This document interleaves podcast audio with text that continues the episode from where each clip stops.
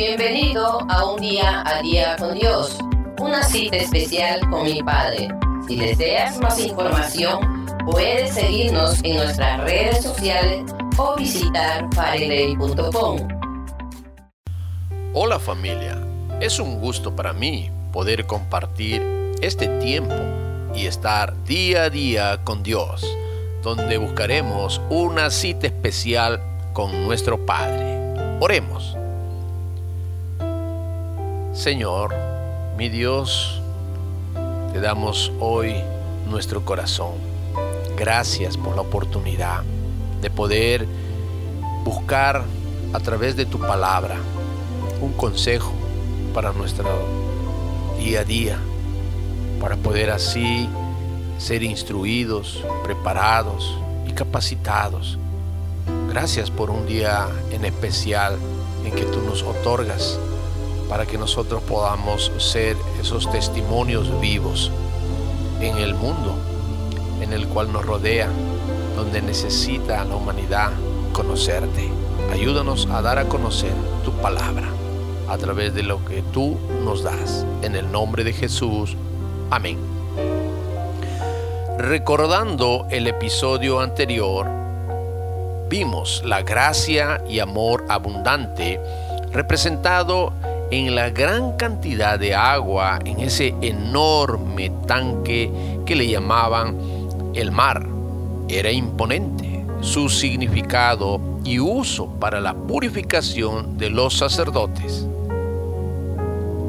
Bueno, hoy meditaremos en el libro de Primera de Reyes, capítulo 7, versículos 41 al 51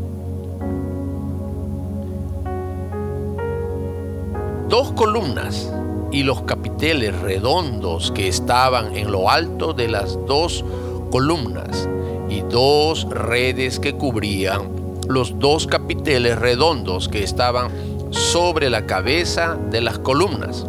400 granadas para las dos redes, dos hileras de granadas en cada red para cubrir los dos capiteles redondos que estaban sobre las cabezas de las columnas. Las diez basas y las diez fuentes sobre las basas, un mar con doce bueyes debajo del mar, y calderos, paletas, cuencos y todos los utensilios que Irán hizo al rey Salomón para la casa de Jehová, de bronce bruñido. Todo lo hizo fundir el rey en la llanura del Jordán, en tierra arcillosa, entre Sucot y Zaretán. Y no inquirió Salomón el peso del bronce de todos los utensilios, por la gran cantidad de ellos. Entonces hizo Salomón todos los enseres que pertenecían a la casa de Jehová, un altar de oro, y una mesa también de oro, sobre la cual estaban los panes de la proposición, cinco candeleros de oro purísimo a la mano derecha y otros cinco a la izquierda, frente al lugar santísimo, con las flores, las lámparas y tenazas de oro. Asimismo, los cántaros, despabiladeras tazas, cucharillas e incensarios de oro purísimo. También de oro los quiciales de las puertas de la casa de adentro del lugar santísimo y los de las puertas del templo. Así se terminó toda la obra que dispuso hacer el rey Salomón para la casa de Jehová. Y metió Salomón lo que David, su padre, había dedicado, plata, oro y utensilios, y depositó todo en las tesorerías de la casa de Jehová. El título de hoy es Interior o Exterior.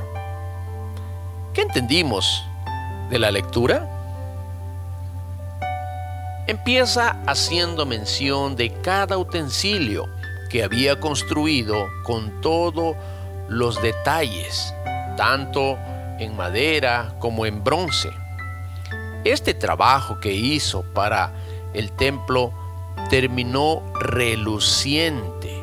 Irán se esmeró con el don que tenía como artesano en bronce bruñido.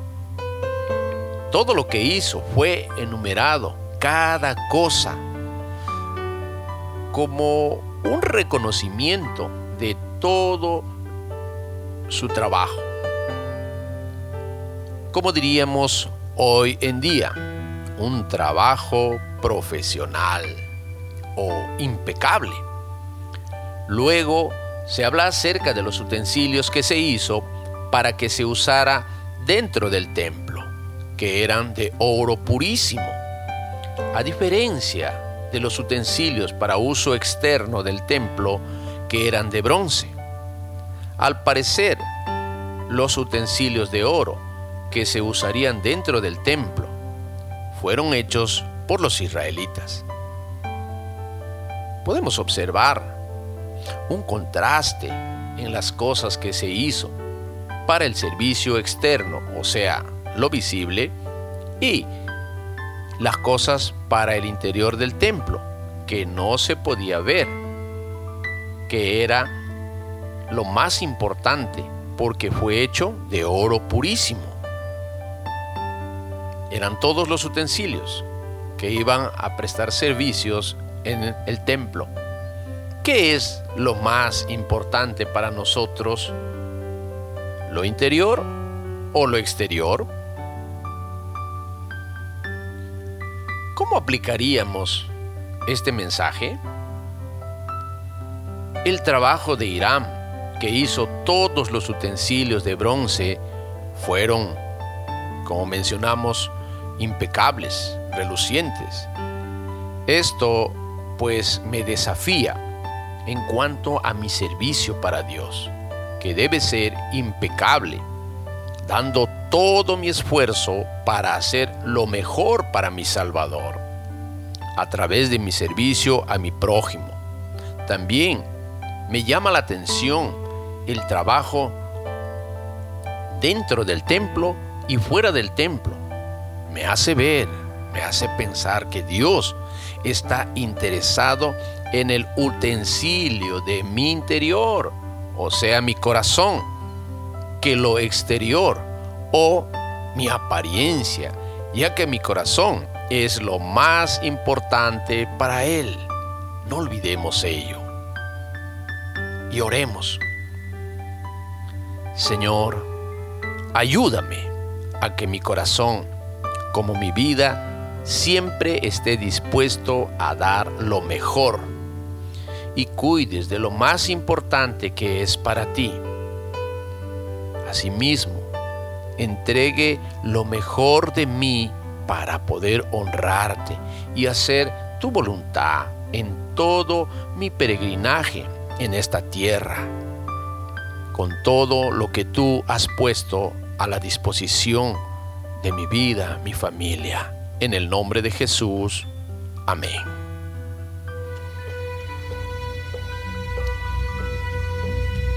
Una vez terminado el templo o casa de Dios, ¿qué hacía falta?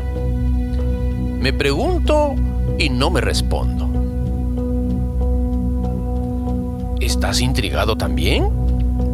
¿Te gustaría saber de qué se trata?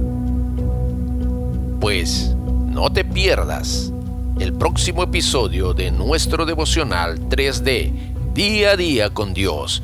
Bendiciones. Esperamos que este devocional haya edificado tu vida. Si deseas más información, puedes seguirnos en nuestras redes sociales o visitar pareley.com.